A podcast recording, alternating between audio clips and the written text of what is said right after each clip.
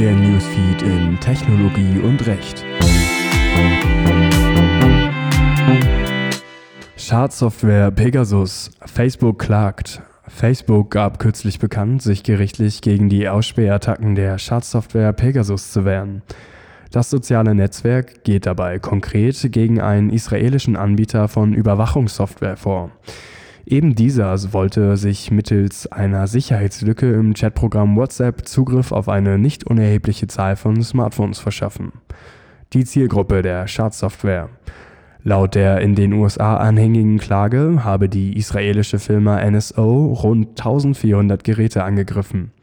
Dabei seien die Zielpersonen Journalisten, Anwälte, Dissidenten, Diplomaten und Regierungsbeamte vorzüglich aus Ländern wie Bahrain, Mexiko und den Vereinigten Arabischen Emiraten gewesen.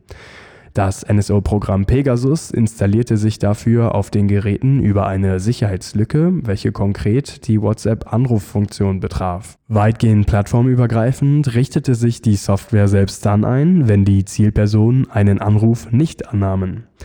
Anschließend stellte es eine Verbindung zu Servern des israelischen Unternehmens her und gewährte Zugang unter anderem zu Kontaktdaten und Inhalten von Nachrichten auf den Geräten. Diese Informationen gelangten dann an die Kunden des Unternehmens. Warum schlägt Facebook zurück? Das Unternehmen muss mehr und mehr die Konsequenzen für Datendiebstähle tragen.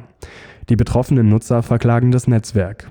Insoweit entstehen hohe Verluste und Einbußen finanzieller, aber auch immaterieller Art. Das gilt aber nicht nur für die Vereinigten Staaten. Auch in Deutschland wurde nach einem Hack im Dezember 2018 von rund 1000 Politikern, Prominenten und Journalisten die Möglichkeit der Musterfeststellungsklage ins Spiel gebracht. Dadurch haben Verbände nun die Möglichkeit, stellvertretend für die Nutzer gegen Facebook vorzugehen. Dies löst einen hohen Druck aus. Schließlich ist Facebook als eines der größten Unternehmen der Welt stets für Klagen greifbar. Für den eigentlichen Übeltäter, also den Hacker, dürfte Gegenteiliges gelten. Nicht zuletzt am obigen Beispiel wird schließlich deutlich, dass in den meisten Fällen organisierte Strukturen hinter solchen Hacks stehen und sich insoweit eine Greifbarkeit äußerst schwierig gestalten wird.